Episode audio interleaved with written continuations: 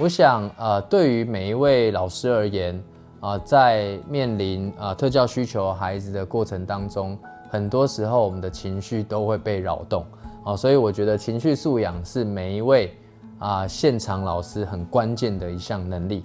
好，那谈情绪素养之前呢，我想跟各位老师们去分享情绪的特质，啊，因为对于情绪特质越了解的老师呢，你就越能掌握。你自己在这个环境当中的呃行为模式，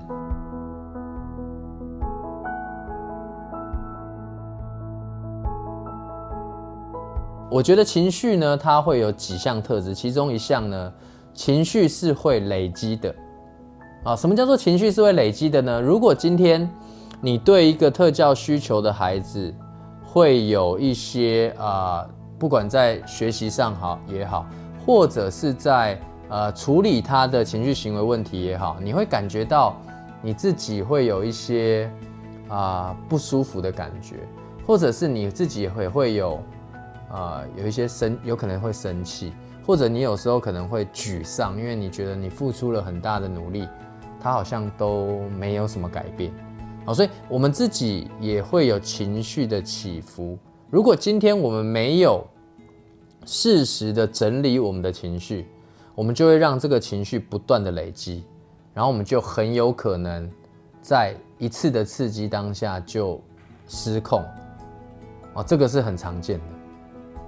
再来，情绪的第二项特质，情绪是会互相传递跟影响的。所以今天你在教学现场里面，你有情绪，当你没有好的整理跟调试，你很容易不自觉的就流露出这些情绪。那这些情绪呢，就很有可能传递到这个孩子身上。哦，即便你觉得你有很好的呃修养或控制，但是如果你没有足够的整理，你这些情绪还是很自然而然就会流露出去。那孩子也会接收到啊。基本上，我觉得孩子是非常非常敏感的啦。啊，你很多时候你即便口是心非。孩子都会有感觉，好，所以这个是我在跟很多孩子互动的时候，他们告诉我的。老师说没关系，但是老师其实是在生气，我们都看得出来。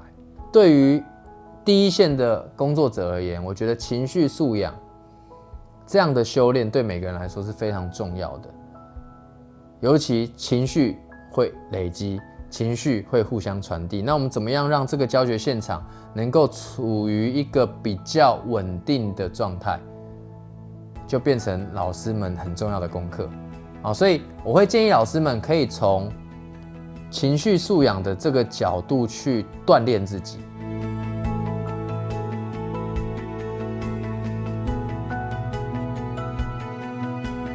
哦，那情绪素养在世界上，在这这呃。各个国家里面，包含美国、包含新加坡，很多一流的学校，情绪素养都是他们的必修课。那它的名词呢？啊，叫做社会与情绪学习，它的英文的简称叫 SEL。那里面包含什么样的要素呢？其实大家很快速可以理解。我用一个很简单的方式让大家。快速的掌握就是三件事，第一个叫做认识自我，第二个叫做理解他人，第三个叫做能够解决问题。情绪素养包含这三个面向，那这三个面向呢，又细分成五件事情。第一件事情叫做自我意识，第二个叫做自我管理，它都跟自我有关，所以就跟认识自我是有关系的。第三个叫做社会意识，第四个叫做关系技巧。所以你听到社会意识跟关系技巧都是跟人我有关的，所以叫做理解他人。第五个叫做负责任的决策。简单的说，就是你在做任何决定的时候，你可以同时考虑其他人，同时考虑这个环境，就这个决定可能会对。其他人或对这个环境造成什么样的影响？情绪素养对于教师的稳定度，我觉得会有关键性的影响。那对于这五项能力嘛，你说自我意识、自我管理、社会意识、关系技巧跟负责任的决策，我们可不我们可以怎么样的去锻炼自己？在认识自我的层次哦，我觉得很重要的一个关键就是，老师们平时就要练习自我觉察。哦，那这个自我觉察，我认为不仅仅是你当下停顿去去所谓的啊深呼吸啊。或是感受你当下的情绪状态，甚至，呃，去整理你的想法。我觉得对于自我意识的锻炼，我会鼓励老师们一定要做一件事，就是去撰写自己的辅导记录，或撰写自己的教学日志。啊，你会觉得这件事情好像很传统，啊，但我必须说，啊，我这些年的辅导工作里面，我每天都做这件事情。这个是做辅导记录或做所谓的教学日志的目的，并不是写给别人看。写辅导记录、写教学日志，最重要的一个工作是为了跟自己对话，觉察当下的觉察。我认为还不会进入到更深层次的对于很多议题的思考，因为你当下 OK，我觉察，我感受到我的情绪状态，我感受到我自己。啊，现在的想法，但是更深一层次呢，可能包含的是为什么我会有这样的想法？为什么这样的刺激对我来说会有这么大的情绪的扰动跟影响？可能过跟我过去的生命经验有很多的关联性，可能跟我过去的教学生涯里面其中一个孩子的互动是有关的。我对于一个行动，我对于我说出的一句话，我对于孩子的引导。都值得我们在这一个自我梳理的过程里面做更深度的整理。好，所以鼓励老师，如果你今天想要提升自己的情绪素养，你想要让自己在教学环境里面是一个更沉稳、更稳定的教育工作者，我觉得撰写辅导记录跟撰写教学日志是一个非常重要的一个工作。那这是对于我自己在辅导工作上面，也是对于我自己的一种整理，不管是情绪上的整理，或者是想法上的整理，我觉得都非常有帮助。那对自我有更深度的了解，你在这一个区块的能力就会提升。那第二个部分叫做理解他人，我觉得很重要的就是，当我们在跟特教需求孩子互动的过程当中，我们一定要试着。站在这个孩子的角度去考虑问题，为什么他不参与这堂课？为什么他今天情绪非常的起伏非常大？为什么他今天讲话很冲？为什么他今天发脾气了？我们要试着站在孩子的角度去考虑他的处境，里面的最重要的关键，老师们要记住：你有做，你要让别人有感觉。你要让孩子感觉到你在意他的感受跟他的状态啊！不要默，我们不要说什么默默关心，我觉得默默关心不够。我觉得要很实际的让孩子感受到你关心他，因为那会产生不同的影响。当你表现出你关心他，他也会感受到你的关心。然后他就会反过来练习关心别人，这就是我们所谓的身教，或是你说因价，你示范给他看嘛，啊，你示范给他看，所以他学习到不是透过你告诉他，是他真实的感觉到，然后他也看到你怎么做，哦，所以对于在教学现场，我们表达对孩子的关心，让他真实的感受到。我觉得就有机会去促进所谓的理解他人这项能力的提升。好，那最后我们讲负责任的决策。我们在决定任何一件事情的时候，很多时候，呃，需要考虑的面向非常的多元。好，那如果你只站在自己的角度去决定事情，你可能会对别人造成影响。那我用的策略跟方法是在实际的教学场域当中。我们要让孩子真实的付出他的能力，让他自己有机会去决定跟行动。那这个决定跟行动的同时，我们会引导他去思考，你说的这句话，或是你决定的这个行为，你行动了之后，你对你这个主力说是小组的合作，你对其他同学可能造成了哪些影响，你知不知道？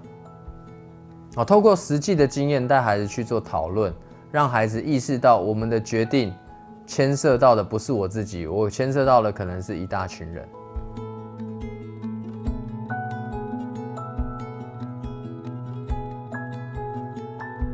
所以，为什么我在啊这一门课程里面特别想要跟老师们谈情绪素养？因为唯有达到一定程度的整理，跟我说定期的整理哦，你才有机会持续保持稳定。不然我必须说，我看过很多，也处理过不少。班上有特教需求的孩子，老师失控的。我觉得被投诉，那个就不用说了，一定会被投诉，一定会去被，一定会到教育局，这都不用说。最麻烦的是还上新闻，而且很多时候是真的师亲师生关系破裂。那我认为跟你自己当当时候的情绪素养的能力有很大的关系。好，我用一个例子跟大家分享。去年，呃，我有一个活动，我很常带孩子外出去学习。那那一次的学习，我带孩子到松烟文创园区里面去看体育署办的一个展览。哦，那就好多个展区都是跟运动相关的。然后我就带带我的学生们去真实的走进那个展展场里面去学习。那其中有一个孩子哦，自闭症特质的，国中一年级，爸爸送他到集合现场，就告诉我说：“老师，今天他不好带，他今天就是在学校就已经很多问题了，就是老师讲什么他都不配合，很躁动这样。那今天辛苦你了，今天应该不太好带。”好我当然是跟爸爸说没有关系，我们其实也很能理解，因为孩子每天的状态本来就有一些起伏跟变化。我们就集合完，我们就进到展场里面。那像这样特质的孩子，我大概就会配一个助理老师去协助他。为什么？因为他有一些冲动性的行为，可能会啊在不小心的状况下会破坏到这个展场。那我们就去逛这个展览，然后有不同的体验活动、不同的运动的体验，我就让孩子们去去去参与。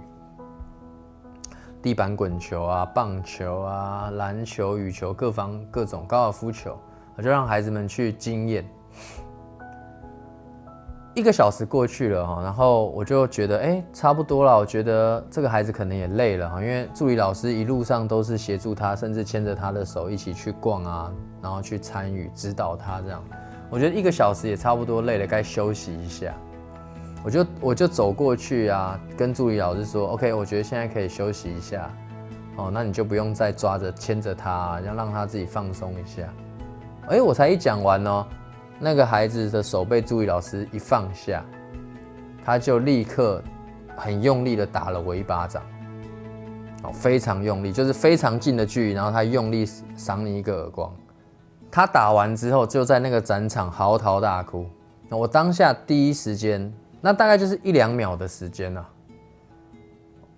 我当下就拍拍这个小孩，我就说没关系，老师知道你不是故意打我。我必须很诚实的跟老师们讲，我没有准备，当下我是一点预期预备都没有，包含我讲这些话都不是我理性思考之后说出来的话，就是一种本能反应。那很神奇的是，我讲完这句话，我说没关系，老师知道你不是故意打我的。这个小孩瞬间就哭声就慢慢的降下来。那我想跟各位老师分享的概念，就是我们看过太多的那种社，不要说社会事件，我觉得校园的这种师生冲突，很多时候都是我们自己的情绪的稳定度不够。那我也必须很诚实跟大家讲，十年前的我。绝对不是这样。如果十年前我被小孩打了一个巴掌，我一定会。我们前面有讲要保护好自己，你怎么知道他会不会继续攻击？对不对？你可能第一时间，这很多特教老师可能都有经验啊。你要保护自己安全，你要先压制他。你可能要压制他，让他没有办法再出手。当下我的选择就是，我拍拍他，我跟他讲，我知道你不是故意的。这个不是理性思考，这叫做自动化的一种反射性的行动。所以，为什么我特别跟老师一再的强调情绪素养的重要？能够透过自我梳理、撰写辅导记录、撰写教学日志，去帮助自己在做好这种预准备。我觉得那就是自己心态上的稳定度跟准备。当有不预期事件发生的时候，你有比较好的应变能力。哦，所以鼓励老师们。大家从今天开始一起修炼我是特教老师曲志矿，让我们一起启发孩子的潜能，不放弃每一个有特教需求的孩子。